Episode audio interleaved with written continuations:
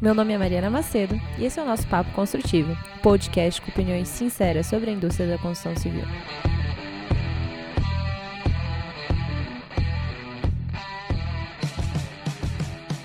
E aí, galera, mais um dia, mais um episódio. Hoje eu estou aqui com o engenheiro mais sexy do Brasil. eu tô aqui com o André Diamond. É, eu tô muito feliz de ter ele aqui, primeiro porque eu já me sinto quase zerando a vida. Eu tô a um grau de distância do Jô Soares e dos atores da Globo aí, inclusive Tony Ramos, pelo que eu fiquei sabendo. Mas, getting to the chase, né? O André, além de ser engenheiro, ele foi um dos mais jovens gerentes aí da IBM e ele tem uma história gigantesca nessa área de startups, inovação e tudo mais. E tá aí com uma metodologia incrível que está sendo super disseminada, chamada Sexy Canvas. Eu acho que é isso, acho que eu fiz uma apresentação que toca em alguns vários pontos de quem é você, mas por favor, se você puder falar um pouco mais quem é André. Deixa comigo. Bom, prazer estar aqui, Mari. A gente já troca uma figurinha há bastante tempo, mas nunca tinha tido a chance de ser convidado né, para participar aqui do teu podcast. Só que minha origem começa desde os sete anos, quando eu comecei a programar mesmo, e eu programava é, bastante, e aos oito anos fiz meu primeiro game usando um Apple II Plus, para quem é das antigas, faz muito tempo isso, faz literalmente 40 anos. É, e aí depois logo comecei a vender revistinha na rua, até vender sanduíche natural eu vendi, e criava produtos para vender no colégio. Enfim, eu sempre fui picado por esse lado nerd, esse lado meio business. Entrei na IBM muito cedo, assim, era 8 da manhã, mentira. Entrei na IBM com, com, sei lá, 17, nem podia. Eles abriram uma exceção para entrar com 17, acabei virando o gerente mais novo da IBM mundial, com 23 para 24 anos, eu era o gerente realmente que assinava. Não, não digo isso com tanto orgulho, mas assim, era uma coisa que é, foi acontecendo ao, ao longo da minha vida, onde eu me metia acabava tentando, vamos dizer assim, ser o melhor que eu podia e, e, e dava certo. Pedi demissão da IBM em 95 para 96, abri uma empresa de segurança da informação, porque nesse período que eu pulei dos meus sete anos em diante, eu virei hacker também. Usava Linux desde que você era ainda uma jovem de quatro anos. É, e, e, me apaixonei por, por hackear, né? no início eu não era um hacker exatamente muito do bem, mas ao, ao, ao, perceber que era uma oportunidade, a internet começando em 95, ninguém fazia isso no Brasil direito, eu criei uma empresa de segurança da informação que acabei vendendo é, 14 anos depois, em 2008. E foi entrevistado pelo Jô Soares, né, por causa Sim. dessa empresa. Cara, não, você tem uma ideia, a gente falou sobre a novidade mesmo, era a segurança de rede Wi-Fi. É, cara, mas tem muito tempo, foi, deixa eu ver, eu tô com, cara, foi, foi 17 anos atrás, entendeu? Então, realmente, o Wi-Fi estava começando, biometria era um bagulho novo que ninguém estava falando muito ainda, mas tive, tive essa experiência do Jô Soares, fantástico, fui algumas vezes. Essa área de segurança da informação é uma área muito cinematográfica, né? Todo mundo glamour, acaba glamorizando, né? O hacker e tal. Então, foi muito legal. Vendi essa empresa, então, em 2008 2009 por umas dezenas de milhões de reais, foi quando eu mudei de classe social, né? Quer dizer, eu já era meio riquinho porque eu tinha uma empresa que bombava há 14 anos e só que essa experiência de fazer um exit, né, full exit, cash out mesmo, recebendo a grana na conta, foi um pouco assustadoramente legal e também me assustou muito, porque é, a gente fica meio que a vida toda querendo jogar um game, né, que, que normalmente passam para a gente, ah, você tem que ser rico, você tem que ser legal, você tem que ser bonito, você tem que ser bom para os outros, enfim, aquilo que a gente aprende é que não necessariamente é errado, mas não necessariamente é o correto e era o que a gente tinha que viver, mas é o que eu vivi. E quando eu meio que zerei o game, né, que era a última coisa era ficar milionário e tal, deu ruim, impressionante, né? Eu, eu que trabalhava desde os sete anos programando, quando isso aconteceu, deu, entrei numa depressão porque minha vida era empresa, minha vida era business, minha vida era ciência, e aí eu fiquei meio mal, assim, um ano, um ano e meio, daí voltei em 2011 para fomentar o ecossistema empreendedor brasileiro, 2010 para 2011, o pessoal não estava, era muito incipiente ainda, eu fui um dos primeiros investidores anjo no Brasil, é, até brinco com a Camila e, e o João Kepler, que são investidores anjos da pesada, porra, famosíssimos e tal, eles brincam que quando eles chegaram para investir, já estava eu aqui, é, inclusive, a gente foi sócio em, é, fomos sócios em dois negócios, eu com a Camila, eu com o Kepler. Mas foi muito bom, me deixou super vivo, ativo, fazendo mil mentorias e sendo juiz é, de evento. até que em 2015 eu fui convidado e tive a honra de ser o presidente da Associação Brasileira de Startups. É, e tudo muito legal, é, e mil outras histórias também que se, deve, se continuar me apresentando aqui não vão acabar nunca. É, mas que me levaram a conhecer o lado nerd, o lado developer, o lado CEO, o lado é, é, empreendedor, o lado startupeiro, o lado investidor anjo. Quer dizer, eu tive uma visão bastante ampla e foi provavelmente, e é como o Steve Jobs fala, né? Quando, você, tá, quando a tua vida está acontecendo, você não entende, mas quando lá na frente você volta e liga os pontos, ela faz todo sentido. No meu caso, fez todo sentido ter essa multiplicidade de skills, porque foi o que me viabilizou pensar e criar essa metodologia que, é o, que eu estou começando a chamar de filosofia, porque o Sex Canvas é mais do que uma metodologia, é, que é o Sexy Canvas, e que, na minha opinião, tem um potencial real, né? não é porque eu quero comprem meu produto, falar bem de mim, mas eu acredito cientificamente que ela tem um potencial real de mudar o mercado mundial, assim, nesse nível de megalomania. Antes da gente entrar no que é o Sexy Canvas e essa filosofia toda, eu queria te voltar um pouco nessa sua época em que você trabalhava com cibersegurança e toda essa questão de hacker, né?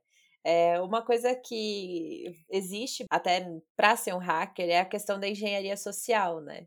Então, você saber trabalhar com a mente das pessoas, tanto que se fala que a melhor maneira para você conseguir hackear alguém é justamente você trabalhar com o software social da pessoa e não necessariamente é, hackear ali no old fashioned way com vários códigos e tudo mais. Essa horizontalização toda que você teve começou, talvez, aí com essa questão toda de engenharia social e tudo mais, ou não? Em todo filme aparece aquela coisa gigante na tela, acesso negado. Não existe isso, gente. É, um, é uma linha numa, numa janela de terminal, mas tinha esse lado. E só que tem situações, por exemplo, que você. A gente foi contratado uma vez, faz muito tempo eu posso falar, pela Oi, quando a Oi estava bombando, para fazer é, testes de invasão, vamos dizer assim, é, generalista, né? para a gente dar um jeito de invadir e provar que a Oi estava insegura em alguns é, é, projetos, em alguns bancos de dados, se possível até em tudo.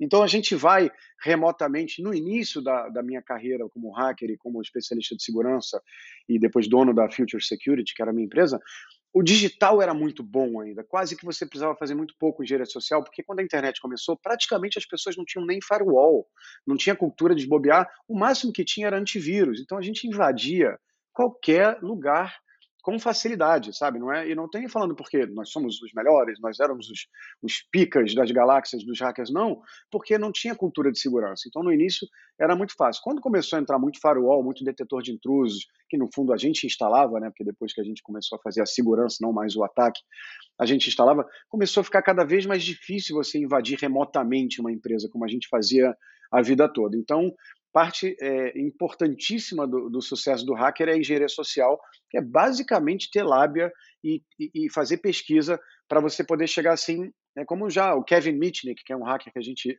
é, worship, né, a gente gosta muito, que foi preso, passou um período é, na, na, prisão lá, foi preso pela FBI. É, ele é um cara que uma vez ele conseguiu na Ericsson ou na Nokia, não me lembro bem, ele ligou e de, de bate-papo, ele nem usou o digital, ele conseguiu uma, convencer uma secretária do departamento de TI que ele era fulano, só que ele pesquisou quem era fulano, né? Isso aí ele faz um levantamento antes. É, e diz, cara, eu, eu perdi o código-fonte aqui do celular Nokia 6380, sei lá o número, é, por favor, manda para o meu e-mail que eu preciso virar essa noite. A mulher pegou o código-fonte de uma empresa desse tamanho e mandou para ele. Quer dizer, engenharia social, ela não é só, pois é, ela não é só para hackear, né? É, é, esse é um bom exemplo. A engenharia social é uma, é uma, é uma feature, é, uma, é um skill muito importante para todo mundo na vida, para tudo. Vale para você ganhar uma mina, vale para você ganhar um emprego, vale para você é, hackear o jogo de uma forma geral. É importante você fazer dever de casa, pesquisa, entender, tipo, ir, ir para uma entrevista. Muita gente vai para uma entrevista vendo qual é, ah, vamos ver qual é na hora. O, o, o, bom candidato, vamos dizer assim, de uma entrevista CLT, né, de trabalho, dessas empresas normais e tal, cara, pesquisa a empresa, missão e visão, vê casos de sucesso, casos de fracasso, concorrentes, fraquezas concorrentes. Isso é um trabalho de pesquisa de engenheiro social, mas não para no final hackear o sistema da empresa, sim hackear o entrevistador, né, de uma forma que ele acabe se sentindo encantado e eletrificado, como eu falo, que o Sexy Campus também ele serve para isso. A engenharia social, a verdade é que se você procurar curso no YouTube e, etc e tal, tem sempre uma galera tentando enrolar, mas a engenharia social é um pouco meio malemolência mesmo, uma coisa carioca, e tipo, não tem muito curso, você tem que se virar. Uma vez a gente, nessa invasão da Oi, que eu esqueci no meio, é, a, gente, a gente conseguiu fazer um monte de coisa de fora, mas não o suficiente. Então a gente teve que entrar no prédio da Oi, num andar que não podia, tá? para enfiar uma antena de Wi-Fi, que era uma antena grande, meio sigilosa, que dava para esconder, dentro da Oi e a partir de lá conseguir pegar pela rede local as informações. A gente se virou, a gente cria uma história e tal. E no, no caso, essa vai ser a, maior mentira, eu fui é, tipo agente secreto também na minha vida, dos 17, 18 até os 25, 27 ou 28, nunca me lembro se foram 9 anos ou 11 anos, de um outro país. Então, nesse treinamento, sim, eu aprendi muita técnica de, de, de chama deceive, chama é, de você enganar pessoas. Eu fazia uns treinamentos no meio da rua que eu tinha que pegar uma pessoa e mandar ela dar meia volta e entrar num prédio. Então a gente cria é, é situações que não aprendi no mundo do hackerismo, aprendi no mundo do serviço secreto. É, como mentir, como detectar mentira, como ser, como ter persuasão afiada.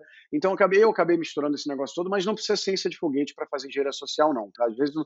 e o Brasil é muito pouco cultural de segurança. Então, ah, vai lá, quer fazer, quer ir no banheiro? Tá bom, vou quebrar teu galho. Pega aqui o crachá para ele, vai lá. E era assim, era tão simples que funcionava e a gente invadia eh, belamente eh, os clientes. Era muito gostoso. Não, deve ser sensacional mesmo, essa pequena sensação de vitória, de conseguir entrar. É tipo filme, né? Aqueles filmes é... de hacker. Mas o que eu queria te perguntar é assim: olhando toda a sua jornada, você foi uma pessoa que foi early achiever, então você conseguiu resultados fantásticos desde muito cedo, sei lá, sendo ator mirim até conseguindo esse cargo na IBM, por aí vai. É, você realmente conseguiu sucesso nas coisas que você se propôs a fazer. E que que o André faz de diferente de todas as outras pessoas para conseguir esses resultados? O que que você olhando, conectando os pontos, né? Você acha que você faz de diferente das outras pessoas que te levou a esses resultados? Então, eu, eu sou fruto de uma, de uma criação com abusos morais, vamos dizer assim, mas no sentido que, inclusive, foram positivos. Eu era uma criança que me quebrava todo, eu sou todo quebrado, eu tenho um monte de corte, eu tenho um monte de cicatriz no corpo. As é, costas. Eu tenho, eu tenho agora um, uma situação nas costas que abafa o caso, é, e, e, e, meus pais, uma certa hora, falaram: Cara, você vai se quebrar, você vai. Minha mãe falava que eu ia virar traficante, né? isso quando eu tinha, claro, mais velho, com seis anos. E aí, e, e porque eu realmente era muito da pá virada, né? Tipo, hiperativo, fui diagnosticado com TDAH muito cedo, e eles meio que me controlaram, tipo, e falaram: Cara, work hard, play zero, desde os seis, sete anos de idade. E nesse caso, eu acabei conseguindo chegar lá porque eu comecei a estudar muito cedo também, tá? Antes que a galera que está nos ouvindo broche falar, ah, poxa, então nada que ele falará agora vai me agregar, porque no caso dele ele começou muito cedo. Lê do engano, ouça aí, porque tem muitas dicas práticas. E eu digo mais, eu nem acho que foi saudável começar muito cedo. Se eu pudesse me dar um conselho adulto, voltando 20 anos atrás, 30 anos atrás, eu falaria, cara, work hard, play at least medium, sacou? Pelo menos um pouquinho, porque foi muito foco, muito estudo e muita multidisciplinaridade e muito desejo, talvez, de agradar meus pais quando eu era muito criança, essa troca de vou ser um bom filho, eu estou, minha mãe não me ama, e aquilo foi muito doloroso, né? Acaba movendo a gente, né? O humano quando é movido de forma dolorosa, ele ele ele atinge. Você vê as pessoas que fumam 35 anos e descobrem câncer, param de fumar. Então, você tem que ter uma, um movimento elétrico pesado, e esse foi o meu, essa minha infância maluca, os pais questionando se eu tinha sido uma, uma benção para eles ou não, e eu quis provar é, é, para o mundo e para eles que eu podia. Então, é, é, é uma neurose? É, um, é uma, um abuso de uma criança? Sim, mas eu aprendi a, a, absorver, a obter os lucros da neurose. Né? Eu chamo de é, lucros da neurose mesmo, e tem também todo um trabalho psicológico que eu tenho que trabalhar dos não lucros da neurose, porque assim, eu, a vida toda eu eu estava virando noite com, sei lá, com 10 anos, hacke, hackeando não, hackeei mais tarde porque o BBS,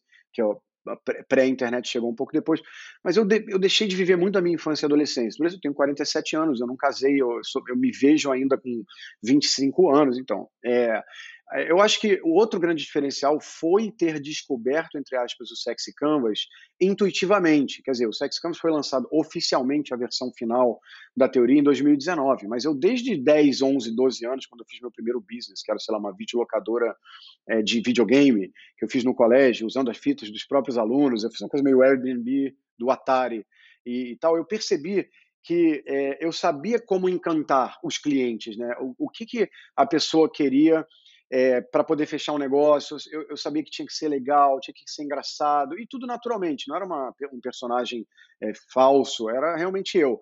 Então eu acho que essa percepção logo cedo, que mais tarde fui consolidar no Sexy Campos, também me ajudou muito, porque você precisa. Foi bom que você falou da engenharia social, você precisa ser engenheiro social em tudo não só para hackear. Você precisa, é, se você vai vender uma ideia, é, às vezes, quando, quando, eu era presidente da Associação Brasileira de Startups, eu via muito pitch de startup.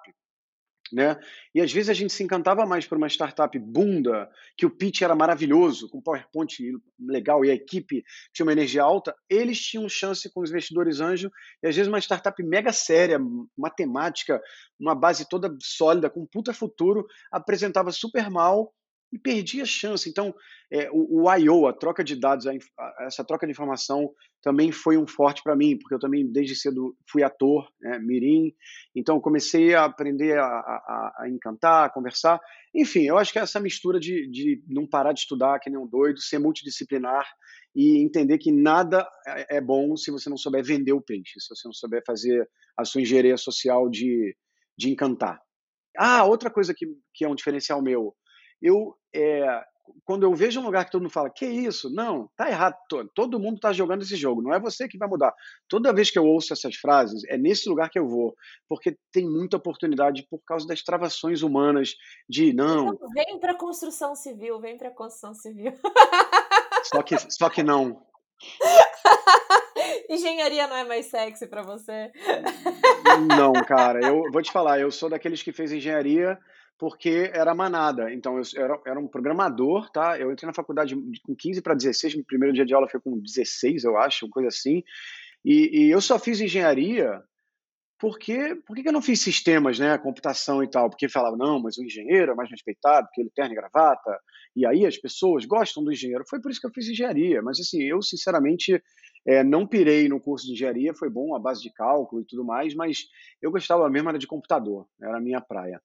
É, mas eu tenho que te perguntar, hoje, olhando para como as pessoas consomem imóveis, e você que comprou a sua casa, você passou por toda essa experiência, é, e com tudo isso que as pessoas estão vivendo do Covid e tudo mais, o que, que você vê que pode mudar? Que que, como que uma casa de tijolo pode melhorar? Que crítica que você tem a fazer sobre a forma como a gente tem imóveis hoje. Tá, eu acho que essa é uma das áreas típicas, por exemplo, que falam, não, não vamos mexer, prédio é assim mesmo, é, é o máximo que tem de novidade é cozinha gourmet, olha, que avanço e tal. Então, essa é uma das áreas que claramente vem de um histórico de engenheiros mais antigos, que fundaram suas construtoras, e eles são mais velhos, eles gostam de régua T, e essas coisas que acontecem, assim, que a gente vê acontecendo, o que, que dá para inovar em tudo. Tipo assim, por que é, que a experiência de comprar um imóvel é por que, que as pessoas continuam construindo no Brasil? É, é, de, o cara vai fazer uma obra demora seis meses, o cara vai fazer uma casa demora três anos. Tipo assim, não é possível, né? Isso é uma coisa que vocês, inclusive, dominam aí com o negócio de BIM e, e tudo mais. É que, assim, é, é, nos Estados Unidos, que, que não é nem tão moderno, os caras fazem casa com madeira e com drywall e tal, levantam uma casa em três meses. Aqui demora três anos. Então, primeiro, o processo de você construir é tipo ridiculamente lento. Segundo, é, nos Estados Unidos você compra uma casa, ela vem toda pronta, ela vem com, com máquina de lavar louça tipo linda, ela vem com uma geladeira. Se bobear, vem com o Nespresso já com a cápsula para você poder não, não usar. duvido nada, porque eles gostam da última milha de fazer o carinho com o cliente. Aqui não, você compra, vem o cimento no chão e desse, a janela, não sei se vai vir a janela, aí tem que ver. Mas assim, a experiência é, aqui no Brasil é, as plantas são todas iguais. Eu acho que poderia ter uma forma de customizar online. Eu acho que falta Apple e falta é, Elon Musk é, na construção civil brasileira e falta coragem e falta sexy campo. Não é possível. As pessoas continuam vendendo do mesmo jeito, as plantas são do mesmo jeito, demora para cacete, muito risco jurídico, é, risco institucional, às vezes quebrar e tal.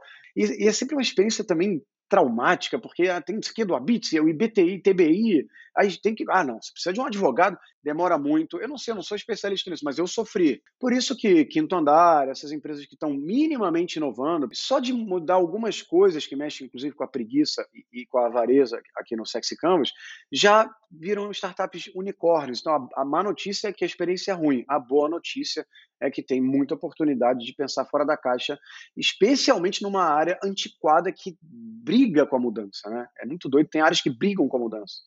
É, a gente é a segunda indústria menos inovadora, a gente só perde para pesca. pois é, olha que coisa horrível. e perguntando agora, né? A gente já falou que a indústria da construção precisa ser mais sexy. E o que é o sexy canvas? Cara, o Sexy Canvas é uma metodologia geral de, de, de sucesso. Assim, é tão charlatão o título quanto isso. Ou seja, em vez de ser mais um canvas do produto, né, como por exemplo o canvas das startups, né, que muita gente já viu, ele é um canvas invertido. Ele não é um canvas do produto. Ele é o canvas das emoções e sensações que o seu produto causa no seu cliente é, e é isso. E por isso ele é universal. Ele serve para eu explicar, por exemplo, por que, que o Instagram é um sucesso, por que, que o Instagram está perdendo de TikTok. Tudo isso eu consigo é, quantificar é, é, no Sexy Canvas por ele ser um canvas universal. E ele serve para fazer é, uma análise não só de uma empresa de um produto, mas de qualquer coisa que interaja com o humano. Eu consigo jogar engenharia civil, a experiência de comprar um imóvel no Sexy Canvas, ele vai tirar uma nota baixíssima, se não zero. Tá? Então você consegue é, passar a, a, a ter um, uma, um, controle do que excita, do que encanta mais o, o, usuário. E se você descobrir que você tem uma nota baixa no Sexy Canvas, no seu modelo de negócio atual, é claro que ele tem um procedimento, uma metodologia para você justamente criar novas funcionalidades e tornar tudo mais sexy. Deixa eu contar um pouco como a gente é engenheiro. Vamos contar, contar o enunciado do problema. Então, eu estava naquela situação que eu vendi minha empresa e estava meio parado, estava com tempo e dinheiro eu falei, é, algumas coisas me incomodavam muito. E, e a gente está no século XXI, o, o ser humano está indo para é, colonizar Marte, a medicina avança para caramba, é, várias, enfim, todas as áreas com base em ciência melhoram materiais e tal. E nós, os, os, os que carregam o estandarte da inovação, né, nós, os startupeiros, os empreendedores, os disruptivos, continuamos fazendo empresas e negócios e produtos na tentativa e erro. Você vê as próprias startups, que são empresas ágeis, interessantes e tal, fazem o quê? Caramba, temos um produto novo, vamos testar, ah, faz uma versão mínima viável, né, o tal do MVP, e joga para o cliente.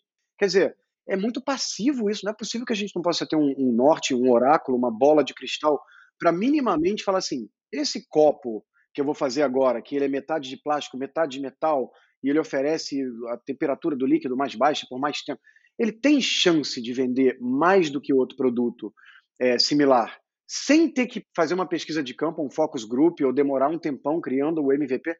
É isso que me incomodava. Eu queria criar uma metodologia que as pessoas pudessem, teoricamente, no papel, comparar ideias para seguir uma ou outra. Pegar um produto que não está indo bem ou está indo nota 7 e fazer ele ficar nota 10 teoricamente no papel. E ninguém nunca tinha feito isso. Ah, o pessoal do, da neurociência já faz um pouco disso, né, André? Ah, existem empresas que contratam psicólogos, André. Você está enganado. Eu pergunto para todo mundo: você usa isso no seu dia a dia? Todo mundo fala: não, não usa. É a reunião intuitiva mesmo, a gente dá ideia, faz o design thinking, brainstorm e a gente vê o que tem. E assim, não é possível que a gente vive assim. Então isso me irritou muito e eu queria criar uma metodologia que servisse para qualquer pessoa, servisse para qualquer tipo de negócio, empresa pequena, média, grande, não importa, porque desde o início eu percebi que tinha que ser um canvas das emoções e sensações que o produto gera é, no, no, no, humano, e não um canvas é, do produto. E o Steve Jobs fala uma coisa muito legal, que é, se ele fosse esperar os clientes darem feedback nos MVPs ou nos produtos deles, ele nunca teria criado o iPhone nem, nem o iPod. É, o, cliente não sabe, o cliente sabe iterar produto. Ah, o meu iPhone podia ter mais memória e a tela podia ser mais clara. Isso o cliente sabe fazer.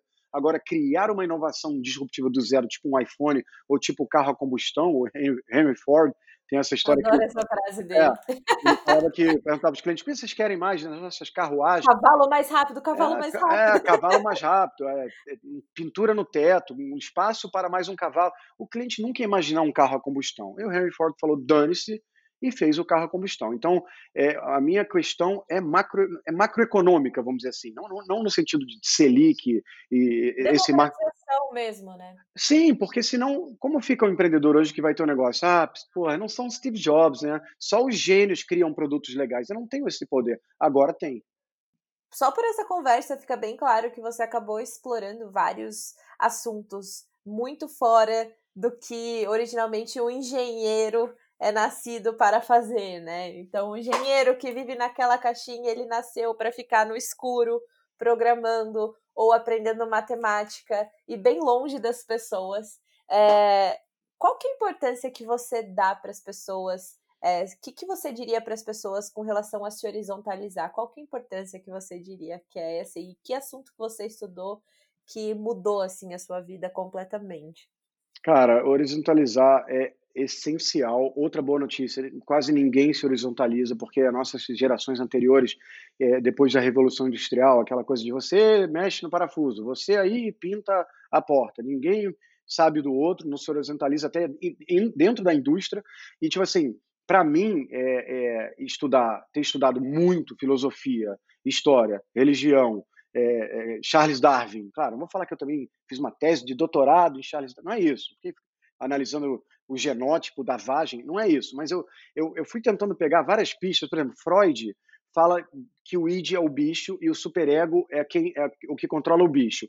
E o Charles e, e Freud fala muito da força libidinal, né, que é a força libidinal que move o homem. Tanto que aquelas conversas machistas entre adolescentes e homens falando: "Meu amigo, meu amigo, eu vou trabalhar para ficar com uma roupa bonita, para ter um carro bonito. Para quê, né, gente? Para comer mulher. Sabe essa brincadeira que existe na sociedade? Ela não é brincadeira, ela é real. Freud fala isso, Charles Darwin fala isso, porque Lacan quanto mais fala isso, Lacan fala isso, é, Jung Jung é, é, é, menos libidinal, mais religioso. Ele prega que a gente nasce. A sombra, né? É o, o arquétipo da sombra é o arquétipo que a gente deve se afastar, mas ele próprio fala a frase que cedo ou tarde a gente se torna os nossos opostos, porque normalmente quem a gente odeia e o que a gente evita ser é o que, no fundo, nossa sombra, nosso id, nosso verdadeiro bicho quer ser. Então, foi muito importante olhar tudo, misturei muita coisa. O, pirâmide de Maslow foi muito a base da criança interior. Aliás, eu nem falei para a galera que está ouvindo. Galera, o Sexy Canvas é composto por 14 itens, basicamente e inusitadamente, sete pecados capitais e as sete sensações da criança interior, ambos representando o id, que é o bicho homem de Freud. Na minha tese, na minha teoria, para você criar um produto que encanta, ou ser uma pessoa encantadora, ou criar uma inovação que engaja, ou tudo que eletrifica, você tem que falar com o bicho homem. Então você tem que conversar com ele de forma divertida, que nem o Nubank Como faz. que eu posso ser uma pessoa encantadora, André? Você já é, Mari.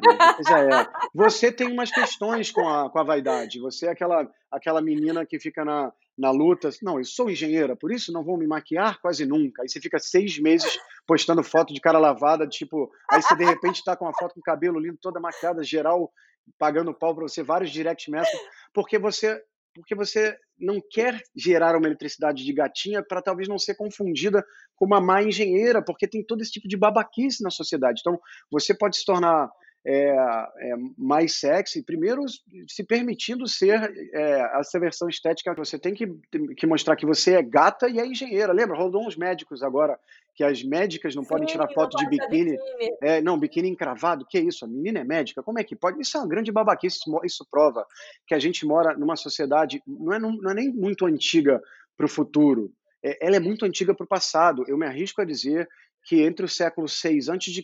e o século 4 antes de Cristo na Grécia era muito mais avançado e muito mais tecnologicamente moderno, socialmente falando, tá? Não é, computador e medicina não, tá? Mas socialmente a tecnologia é muito mais moderna. A gente vive numa época das trevas. Não é porque a mulher vai postar foto de biquíni que você, é, que você vai estar tá perdendo alguma coisa. Dar um direito para uma pessoa não quer dizer que você vai perder o seu direito, né? Não é que claro. uma porta. Não é assim, ah, a Mariana ganhou três pedaços, ela e você vai ganhar só dois porque ela ganhou um a mais. Não, você vai comer os mesmos, os mesmos três pedaços que você já comia, né? E assim, eu, eu viajo um pouco na maionese, mas a horizontalidade me ajudou a ser um pensador. Eu me considero um filósofo. Ah, não, mas André, você não é formado pelo MEC. Foda-se. Chega também com esse negócio que o governo que manda nos bagulhos, tá? Tipo, eu sou filósofo sim, eu repenso a sociedade, eu mudo a cabeça de pessoas. Claro, eu tento mudar, elas têm que é, concordar por, por, por elas mesmas, mas assim, chega, não precisa mais de faculdade, eventualmente, não precisa mais ficar tão pianinho A não ser governo. que você vai operar alguém, né? Se você vai ser um médico, eu quero que Exato, você é. tenha uma faculdade. É, não, não, tipo, acho que engenharia civil também pede uma faculdade, medicina, algumas favor, coisas né? não Não podem vamos parar. sair é. derrubando prédio, né? Não, tirando, tirando viga, né? Tipo, como é que é? Tirando coluna, né? Tira essa coluna aqui, pra que isso? Tá feio. Acabou, vamos colocar água na, na sacada, né? Parece que aguenta. Faz uma piscina na Isso, varanda. ótimo. A gente, a gente chora. É... Mas e que livro que você acha, ou que conhecimento que você adquiriu que mudou a sua vida, assim? Cara, eu, eu já me fizeram, eu tenho que inclusive me preparar para essas perguntas de, é, é, oficiais de entrevista, porque é sempre uma vergonha que eu fico enrolando. Mas foram muitos livros, eu amo Não o me, livro. não me enrola, então escolhe um do momento, vai, Cara, as enrolar. principais Que mudou a sua vida na última semana, então. Bom, Vamos facilitar para você, para Cara, muita gente falava para eu ler o Harari, né, o, que- o cara que escreveu o Sapiens, é, porque realmente o que eu falo é muito parecido com o que ele fala. Depois eu fui ver que tinham coisas que ele fala do humano, humano suprimido, Neandertal isso, Neandertal aquilo. Eu gosto muito do, do livro Gênio Egoísta, mas não posso dizer que mudou a minha vida, o Gênio Egoísta, do Richard Dawkins. É, só que eu vou ser muito sincero, é, eu tenho consumido nos últimos anos muito mais YouTube, Udemy, curso digital do que livro. Livro é uma dessas coisas tipo jornal, é, que as pessoas até recentemente. Eu, É por compra- isso que você está enrolando para escrever o seu? Não, cara, eu fico feliz de ter enrolado de escrever o meu, porque a metodologia acabou de ganhar uma versão 2.0, que inclusive não é que é, vai contra a versão 1.0, mas tornou umas áreas que estavam não claras mais claras. E se eu tivesse escrito o livro antes, eu estava ferrado, porque agora com o Sexicam você consegue definir missão, visão, marca, nome, portfólio, como vai ser a sua área de suporte, como vai ser a sua área de vendas, como vai ser a comunicação, é, como você vai tratar seus funcionários. Ele se tornou uma ferramenta universal de todos os departamentos de uma empresa. E o meu livro anteriormente ele seria muito mais para produto e para vendas, entendeu? Então, é, é, que bom que eu estou enrolando, na verdade. Mas assim, eu gosto, eu gosto. Quando de- que sai? Quando que sai o seu livro? Cara, eu estou no capítulo 4, eu comecei o livro do zero, tenho a ajuda de, um- de uma grande amiga minha, que é a Ana Peralta, que está fazendo uma espécie de. Não é ghostwriter, porque a gente meio que escreve junto, mas ela é muito inteligente sobre o sexy canvas, ela conhece muito sobre, sobre tudo, ela tem uma, um skill horizontal pesado.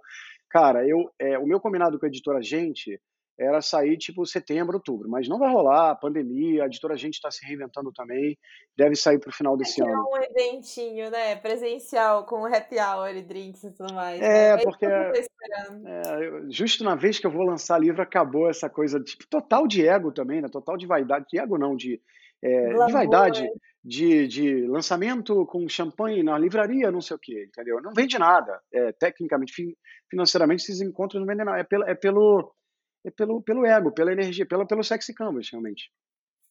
Você tava esperando esse momento, né? Tipo, venci na vida. Não basta ir no. Soares, eu precisava do lançamento na livraria. Na minha vida toda, eu fui colocado. Lembra que eu era, me quebrava todo, então fui colocado nesse jogo intensamente de agrade papai, agrade a professora, agrade a mamãe, agrade todos, seja bom, nun- nunca diga não, ajude todos e tal, que é um pouco é, é, dessa coisa do, do judaísmo e do cristianismo, né, o judaico-cristão. É, e, e- e eu fui vendo que todos aqueles meus objetivos que eu havia criado dentro dessa energia quando eu fui cumprindo todos, que eu fui zerando o jogo, eu, eu tive a sorte e, e a intensidade para fazer isso, eu fui vendo que eles não. Quando eu fiquei milionário, eu fiquei ligando para o Itaú 15 vezes no dia, seu saldo é 20 e tantos milhões, que é surreal. Não assim, completava. e não, e eu, e eu falava, caraca, Então, eu vou maneiro. aproveitar para te perguntar agora. O que te move? Cara, no momento, o que me move é mudar a sociedade brasileira mais rápido, é, bem mais rápido do que a democracia que não funciona. E eu até aí, talvez quando eu consiga fazer isso, eu vou ver também que foi, não era isso também. Então, talvez o que me move é ficar descobrindo o que me move. Boa, gostei dessa definição. Então não tem nada do, daquele fashion glamour, assim. Não, não, minha casa, eu moro numa casa que vale 10 milhões de reais. A minha casa tem academia, cinema, piscina. Não estou tirando onda, não, tá? Estou descrevendo a minha casa para vocês.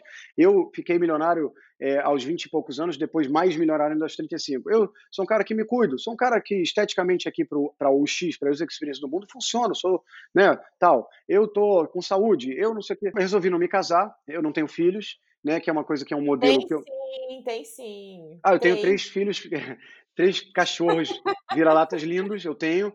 Mas assim, é, eu, eu decidi viver conforme as minhas crenças, mas eu Poxa, André, então você, como pai de Sex milionário, boa pinta, nananã, deve ser a pessoa mais feliz do mundo com essa vista aí do Homem de Ferro. Cara, a vista da minha casa é surreal. Aí eu falo, cara, não sou todo dia é uma luta para mim. Sabe por quê? Porque eu fui atrás dessa vida e desses objetivos, me criei quem sou na energia errada que todo mundo cria, que é na compra de amor. Agradar o mundo, fazer o que se espera dele, ser uma boa filha, aí no seu caso, e ser admirado, e ser uma boa pessoa, doar para os pobres. Tudo que dizem para a gente, não é que está errado, tem coisas boas também. Mas a gente, como animal suprimido, não chegou a ser bicho aqui no planeta. A gente não chegou a ser o, a nossa, nosso DNA, a nossa real e natureza. Você acha que a gente tem que ser bicho? Não, não, não tem como mais, não tem volta, não tem como todo mundo andar pelado, suruba na rua, assassina ali, rouba comida, não tem como. A, a, a ordem, ela é importante, tá? Eu só acho que o fato é que o mundo está hoje mais ou menos no equivalente ao século 8 é, ou 9 mil anos atrás, tá? E no Brasil, especialmente. Porque, bem ou mal, os Estados Unidos já se virou é, com o protestantismo, né? Porque o protestantismo, ele libera muito esse medo de ter grana, esse medo de ter sucesso, ele também libera o, o, o divórcio. É, que o protestantismo é legal porque ele fala que você está administrando coisas que Deus está te dando. Então, na verdade, se Deus está te dando riqueza, você tem que administrar isso bem.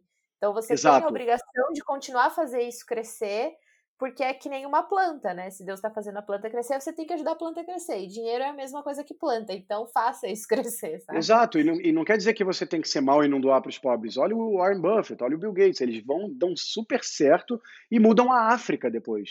Ah, não, o cara aqui no Brasil, ele está com dois mil reais na conta, a mãe dele já fala: Ei, menino, isso aí é ganância, pode dar metade para os pobres e 500 para a Gumercina, que ela está com um furunco enorme no sovaco dela, que ela tem que operar. Você não tem que ficar ganhando dinheiro porque você não vai entrar no reino do céu. É o Brasil. É, é, não dá. Não, eu não estou culpando a religião, ah, os cristãos, não é isso não. É a antropologia de sensação, de passividade, de excesso de humildade, de, de achar que outra coisa que o Brasil atrasa muito, o PIB do Brasil é um terço do valor que ele poderia ser, porque as pessoas acham que criticar as outras construtivamente é, é, é pecado. Se, se, eu critico você, Mário, posso te falar real? Pô, acho maneiro o teu trabalho, mas aquele assunto lá eu não achei legal, o livro azul tal, sei lá, tô inventando um assunto. Mari, é, posta foto de biquíni. É, Mari, pô, você pode se mostrar gata, não tem problema. Ninguém vai falar que você é uma engenheira fraca porque você é gata. Se eu falo isso de uma forma construtiva, qual o problema no Brasil? Ninguém fala isso para o outro, por quê? Primeiro, quem só pode julgar é Deus. Segundo, se você está julgando alguém e, e, e, falando que você podia ser melhor em tal coisa, você, por definição, é melhor que ela, então você está pecando no pecado da vaidade, da vanglória e do orgulho. Então, assim, toda essa base é, não só judaico-cristã, mas essa, essa qualidade de ensino, esta bosta, todo o Brasil nunca vai mudar. O Sex Campus só vai libertar pessoas da corrida. Ah, mas o Sex Campus não é para mudar o Brasil para melhor. Não, nesse momento, sim, mas nesse momento ele é feio até ele vai pegar os 90% da população brasileira que está totalmente fudido da cabeça, tomando remédios, usando drogas, e vai vender mais para essa galera. Ah, mas que feio, André, você está pegando o humano que já está frágil e está ainda vendendo para ele. Bom, se, se isso é feio, a Apple é feia, a Tesla é feia e o Starbucks é feio, tá? Você só precisa saber como dar para esse humano uma sensação que ele não está morto, né? Porque muita gente se sente morta, é uma sensação de vida, de força libidinal, de sensação de tá valendo a pena. Então, isso converte venda, isso converte é, empresas apaixonantes, e é para isso que eu estou aqui no momento. Depois que eu libertar mais de 1.500 pessoas, que já é o número dos meus alunos no Sex Canvas Academy, que é o meu curso, quando começar a chegar a 5, 6, 7 mil, eu talvez tente uma revolução é, de informação. Se não der certo, eu vou fazer uma revolução hacker. Tipo, não precisa mais de democracia representativa, pelo amor de Deus. Se eu quiser votar, se eu quero as armas ou não, eu voto no meu celular. Tem biometria agora também. Ó, oh, sou eu. Entendeu? Não preciso mais um cara em Brasília roubando pra caramba, dizendo que me representa. Cara, tá tudo muito antigo. A Grécia antiga já falava, Sócrates e Platão falavam que a democracia já não funcionava antes de Cristo. Imagine no século XXI que a demagogia ficou né, institucionalizada. Então não tem como mais é, esperar 60 anos para o Brasil mudar. não quero para os meus netos. Então, vai. Já que você não sabe qual livro mudou sua vida e você ainda não está com o seu pronto, Dá aí uma dica de ouro pro pessoal que fica um curso que você quiser. Bom, algumas. Primeira dica de ouro e jabá total, porém real, faça o Sex Canvas Academy. Se você não me sabe o que é isso, me siga no Instagram, liga as notificações e faça o Sex Canvas Academy. Está fechado, vai abrir em setembro, dia 25, eu acho, de setembro. É um curso muito transformador, porque a parte 1 do curso simplesmente destrói todas essas coisas que a sociedade tem implantado na cabeça das pessoas. Com isso, você descobre as fraquezas do seu cliente e, de lambuja, ainda descobre que você é doente é, da cabeça, tá? Não é porque você é doente quimicamente, veio com o cérebro ruim, não. A sociedade meio que, é, como posso dizer em, em, em é, fudeu, né? Acho que esse é o melhor termo científico, fudeu a sua cabeça. Então você aprende a se libertar dessas coisas sem fazer 10 anos de análise, aprende a vender, e a parte 2 do curso é como usa a metodologia para vender mais. Então façam esse curso. Dois, sabe essa, esse tempo todo que você passou na sua vida falando, cara, isso não está certo, não é possível, a gente veio para cá, para a Terra, para isso, a gente fica tanto tempo ralando em faculdade, e Enem, curso de inglês, e será que eu vou ser admirado, será que vou casar, e será será que é isso que é a vida? Não é possível, eu não acho que é isso que é a vida. Só que ninguém levanta o dedo para falar, gente, será que é isso que é a vida? Porque as pessoas foram programadas para não fazer isso, porque esses que o fazem, como eu, viram os taxados de maluco, né? O pessoal fala, é que aquele André é maluco, aquele ali não sei não, não chama para sua festa não. Quer dizer, a sociedade cria uma, uma, um firewall a transformadores. Então, o que você tem dúvida, o que você acha que está errado, está mesmo. É uma boa notícia, porque você pode ainda mudar essa vida sem demorar 20 anos para isso.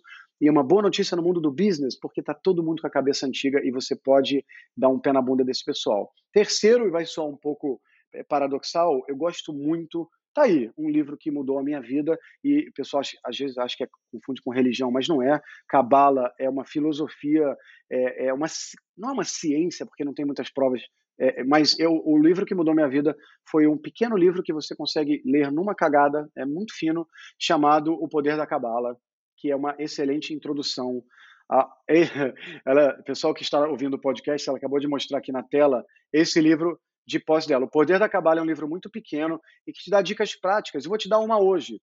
Pare de falar mal das pessoas. Em hebraico se chama Lashon Ara, língua feia, língua ruim, né? Então, é, é a cabala é desse nível. Se você parar de falar mal das pessoas, vai melhorar a sua vida. Ah, mas eu preciso rezar quantas... Não, não. É só isso mesmo. Então, eu sugiro que vocês é, levem em consideração a Cabala. esse meu livro, ele tá tão. Eu já li tantas vezes, de tanto que eu gosto dele, que ele tá caindo, literalmente, aos pedaços. Não, esse. É, bom, eu até fui visitar o túmulo do Rav Berg, né, que escreveu esse livro lá nos Estados Unidos, Israel, é, o túmulo dele está em Israel. É, é um livro muito interessante, é bem transformador. Ah, e inclusive esse livro, ele, o pessoal do Cabala Centro do Brasil estava dando de graça. Exato. Era só você colocar o seu e-mail lá é. e eles mandam para sua casa sem custo nenhum, nem do frete.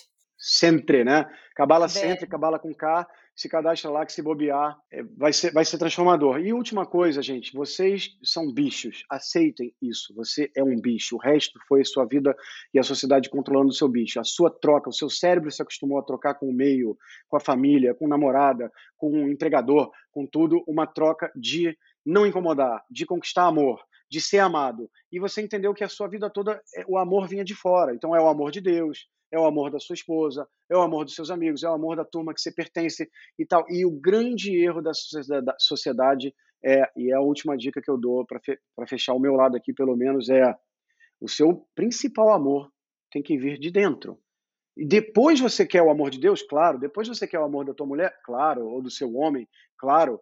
Mas assim, Pare de ficar comprando amor. Esse é o motivo que muitas pessoas no dia da sua morte vão ver aquele famoso filme, né, dos momentos maravilhosos que a pessoa teve na vida e viver, sei lá, sete cenas. Ah, quando eu ganhei meu diploma, quando eu viajei para Bali, quando eu, sei lá, perdi a virgindade. Assim, são momentos poucos e pequenos que você podia estar vivendo hoje, porque não existe amanhã nem ontem, galera. Só tem o agora. Não tem depois e nem ontem, nem antes.